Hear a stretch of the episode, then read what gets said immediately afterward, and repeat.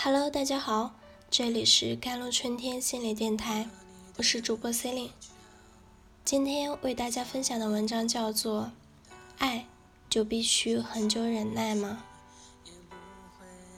爱是很久的忍耐，在婚姻里，这句话就是圣经一样。很多人相信婚姻就是锅碗瓢盆奏响曲，锅会碰盆，盆会碰勺。解决问题和冲突，归根到底就是一个忍字。真的是这样吗？好友毛毛是二零一二年结的婚，婚后第二年女儿出生了。本来应该是一家三口和和满满，谁知道还没有出百日，一个女人就找上门来，男人出轨了。知道老公出轨，毛毛先是大闹了一阵，可是男人根本不买账，每次大吵都不示弱，还咄咄逼人说日子不过了，离婚就算了。吵归吵，闹归闹，说到离婚，毛毛却不敢接茬。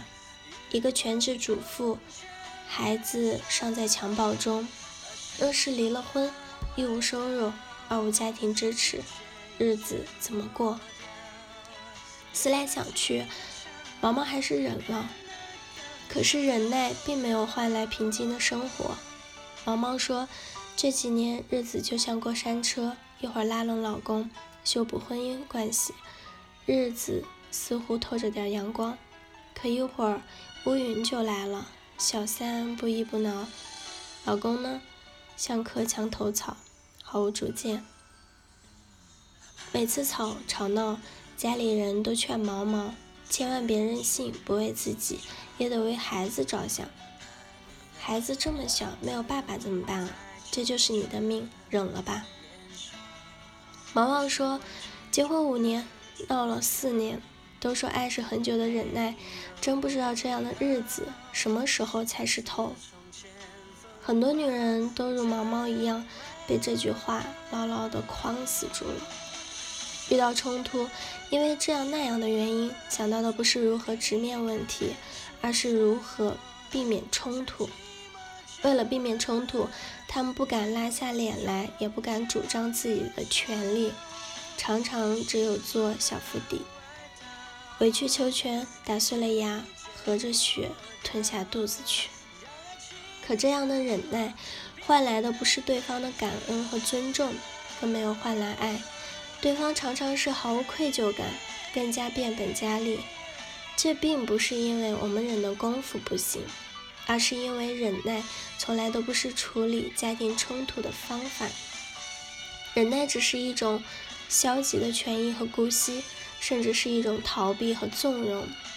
爱情甜蜜，家庭和睦，都不是靠忍能忍出来的。婚姻是最亲密也是最微妙的关系。只有双方势均力敌，才能长久和谐共舞。这种势均力敌，不是说做多大事业赚多少钱，而是说在婚姻里，两个人的心理能量要均衡匹配。这就好比两个人玩跷跷板的游戏，一会儿低下去，一会儿抬起来，游戏才有乐趣。如若总是一个人低下去，另一个人翘起来，这种游戏打破均衡，毫无乐趣了。再来说个故事，范范和老公是高中同学，恋爱八年才结婚。在我们眼里，他们是非常和谐幸福的一对儿。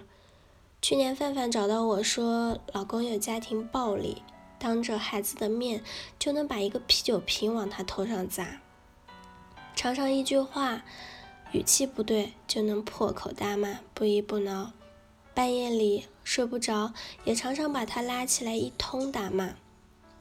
范范说，结婚的前两年家庭关系还挺正常的，后来老公工作不顺利，常常在家发脾气。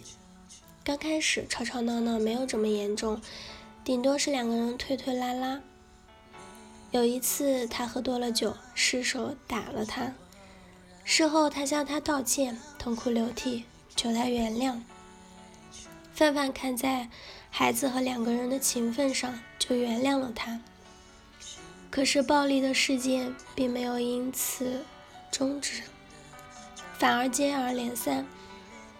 直到后来，他已经完全无法控制自己，常常无缘无故的连打带骂。严重的家庭冲突不是一天两天发生的，常常是在经年累月中，一方一点点逼近，越来越嚣张，另一方一点点后退，最后毫无底线。所以，家庭冲突和矛盾绝不是一个人的错。而是夫妻双方的合谋。